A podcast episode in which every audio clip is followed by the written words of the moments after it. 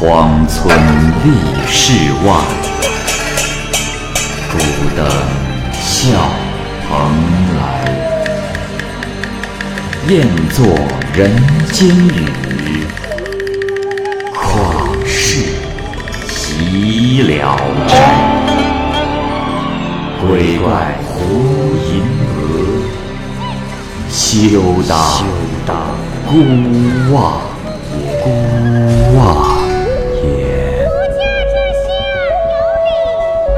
白话《聊斋故事》，《聊斋故事》之薛卫娘，蚂蚁播讲。封玉贵是山东聊城的一个儒生，家里很穷，无以为生。万历年间呢，又发生了大的灾荒，封玉贵啊，一个人就逃往南方了。等到灾荒过去，他回家的时候，走到沂水就病倒了。他勉强支撑着病体走了几里路，到了城南的一处乱坟岗，就更加的疲惫，因此呢。就倚靠着坟墓睡着了。睡梦中呢，他来到了一个村庄，里面有个老头从门里走了出来，邀请他进去。到里面一看，只见有两间屋子，也显得是十分简陋。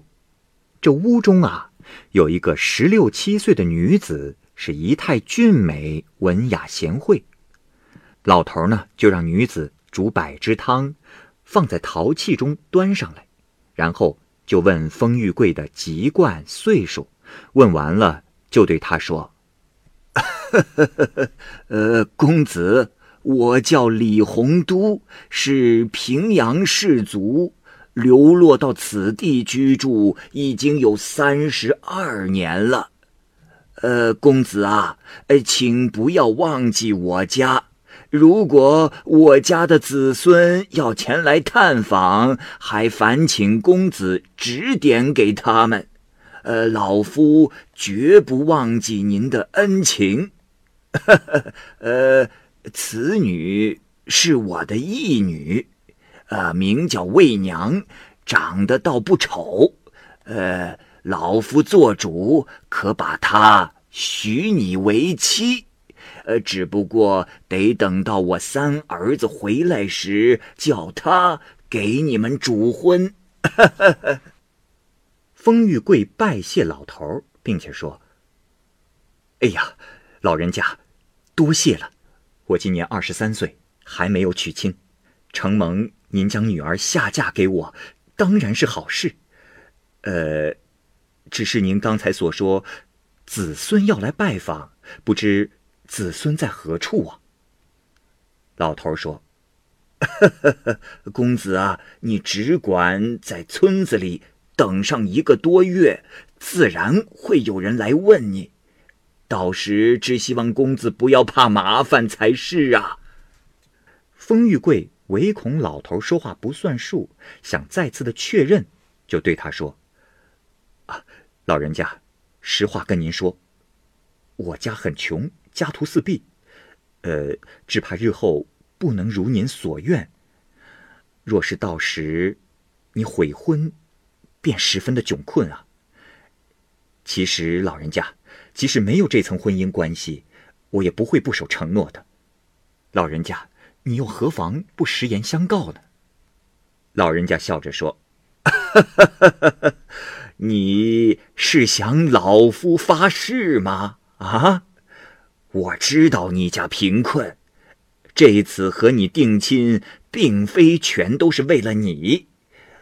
那魏娘孤苦伶仃，没有依靠，我们相互依托已经很久了。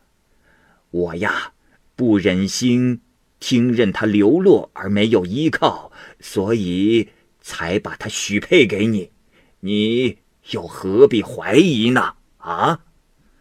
说完，老头就挽着封玉贵的胳膊，把他送出了门，向他拱拱手，就关上了门，回去了。风玉贵一觉醒来，发现自己躺在坟墓边，已经到了中午时分。他慢慢的爬起身子，犹犹豫豫的进了村子。村里的人一看见他，很是吃惊。原本以为啊，他已经累死在道旁很多天了。风玉贵一下子明白了，那个老头便是坟墓里的死人。于是他隐瞒不说，向村人求诉。但村子里的人唯恐他又死过去，谁家都不敢收留他。这村子里呀，有一个秀才和风玉贵同姓，听说他来后，就前来问他的身世。原来啊，这风秀才是风玉贵的远房叔叔。他呢就很高兴的把风玉贵领回了家，给他治病。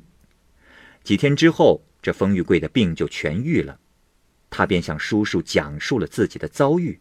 叔叔听了之后也是非常的惊异，便叫他静观其变。没过多久，果真村里有个客人前来查找自己父亲的墓址，他自称是平阳的进士，名叫李书相。原来，李书相的父亲李洪都和同乡某甲一起做生意，死在了沂水。那某甲就随便把他葬到了乱坟岗。回家以后不久，那某甲也死了。这时，李洪都的三个儿子年纪都不大，长子李伯仁中了进士，担任淮南县令，多次下令寻找父亲的墓地，但是毫无下落。这二儿子叫仲道。中了举人，书相是最小的，也考中了进士。于是他亲自来到沂水，四处打探父亲的墓地。这一天，李书相来到村子，村里人都不知道。封玉贵呢，就带他找到了父亲的墓。李书相不敢相信，封玉贵就告诉了他自己的经历。李书相觉得很是惊奇。他们仔细的观察之后，发现有两座墓是连在一起的。有人说是三年前有个做官的，在这里呀埋葬了他年轻的小妾。李书相唯恐挖错了别人的坟墓，封玉贵便把自己躺的地方指给他看。李书相命人把棺材抬来放在旁边，这才开始挖墓。坟墓一打开，却看见里面是一具女尸。衣服首饰都已经暗淡破败了，可是面色啊，同活人一样。李书相知道是挖错了坟，惊骇之极，不知该怎么办好。这时，只见那女子坐了起来，四面看看，说道：“是三哥来了吗？”李书相大惊，就进问他话。原来此人就是魏娘。之后。李书相便将自己的衣服托给魏娘披上，让人先把她抬回了旅店，然后啊，又慌忙的去挖旁边的坟，希望父亲也能够复活。可是，打开墓穴一看，父亲的皮肤还在，但摸上去已经是僵硬干燥了。李叔想伤心不已，就把父亲装进了棺材，请来了道士和尚诵经七天，超度亡魂。魏娘也像亲女儿一样前来守丧。这一天，魏娘忽然向书相说：“哥哥，父亲曾有两锭金子，曾经说过要分我一定做嫁妆。我因为孤苦体弱，无处收藏，就用丝线系在了他的腰上。不知哥哥是否看见？”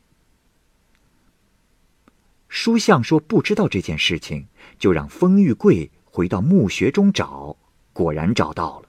正如魏娘所言，书相将金锭给了魏娘。书相还曾问魏娘的身世，原来啊，这魏娘的父亲薛隐侯没有儿子，只是生了魏娘一个女儿，十分的疼爱她。一天，魏娘从金陵的舅舅家回家。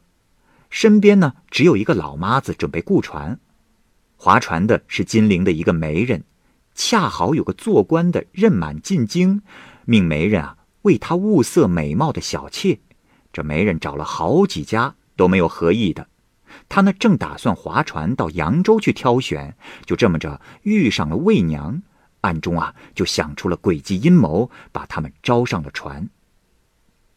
老妈子是素来认识这个媒人，就和媒人同舟共渡。走到了半路，媒人向他们吃的食物中下了药，这魏娘老妈子就被迷倒了。媒人把老妈子推到了江中，带着魏娘一个人回到了金陵，将她重金卖给了那个当官的。魏娘进门之后，当官的大老婆才知道买妾这件事情，非常生气。这时，魏娘的药性未退，也不知道向大老婆行礼，大老婆就命人将她关在船中。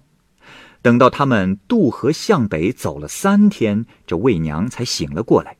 丫鬟告诉她事情的前后经过，魏娘听了之后放声大哭。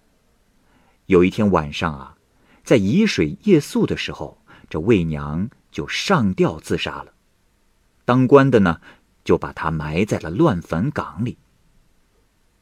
魏娘在坟墓里被群鬼欺负，这时只有李洪都。呵护保护他，他呢也就认了李洪都作为父亲。李洪都说：“哎呀，你是可怜人呐，命不该死。我呀，再为你找一个称心如意的郎君吧。”就这样，上一次封玉贵前来见过面之后，李洪都回来就对魏娘说：“ 儿啊。”这个书生的品德值得托付终身，等你三哥来时，便为你主婚。又过了几天，李洪都说：“儿啊，你可回到墓里来等候，你三哥啊就要来了。”那一天呢，正好是书相挖开坟墓的日子。魏娘在扶丧期间讲了很多陈年旧事给书相听，书相听完了之后叹息了许久，就认魏娘为妹妹，让她跟着自己姓李。他呢为妹妹准备了嫁妆，就让封玉贵和她结婚，并且说：“啊，我身上带的盘缠不多，不能为妹妹置办丰厚的嫁妆。